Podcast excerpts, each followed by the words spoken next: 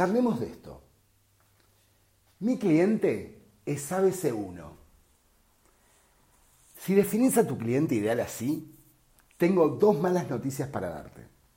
La primera es que según la Sociedad Argentina de Investigadores de Mercado y Opinión, SAIMO, el segmento ABC1 pasó del 6.6% al 4.9% comparando diciembre 2019 versus diciembre 2020.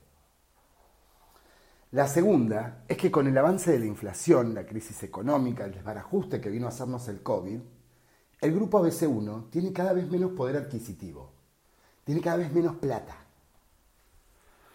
Pero más allá de estos dos datos que pueden parecerte bastante obvios, déjame que te cuente otros motivos por los cuales, al menos yo, centraría mi estrategia en otro grupo, o al menos no la basaría en los que creemos los todopoderosos.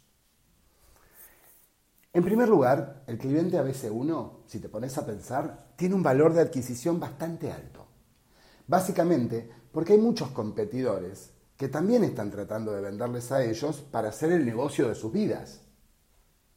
Estos son competidores que también están invirtiendo en publicidad, en recursos, en tecnología, en todo lo que esté a su alcance para generar la demanda.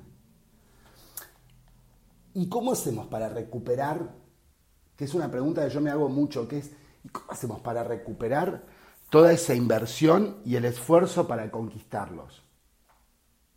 Claro, trasladás todo eso al precio.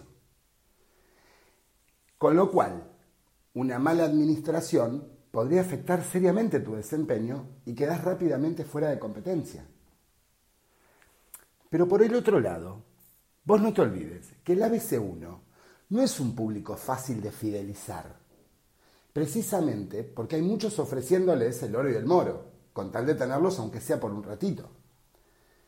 Y a esto se le suma que son un público, que son un público muy difícil de conquistar, exigente, que no paga por el producto o servicio solamente, sino que valora más que nadie la experiencia, la atención, etc.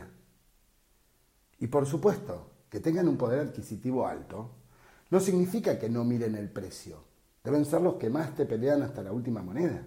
Y la parte de la financiación ni te cuento. No digo que no le vendas a la BC1. Alguien tiene que satisfacer su demanda. Solo digo que si estás pensando en orientarte hacia ese público o bien hoy lo estás haciendo, seamos, seamos realistas. Analicemos la capacidad de tu empresa y tratemos de que ese plan de negocios se ajuste lo más posible. Vamos a seguir hablando en los próximos podcasts de la definición del cliente, así que estate atento porque muy pronto vas a tener novedades.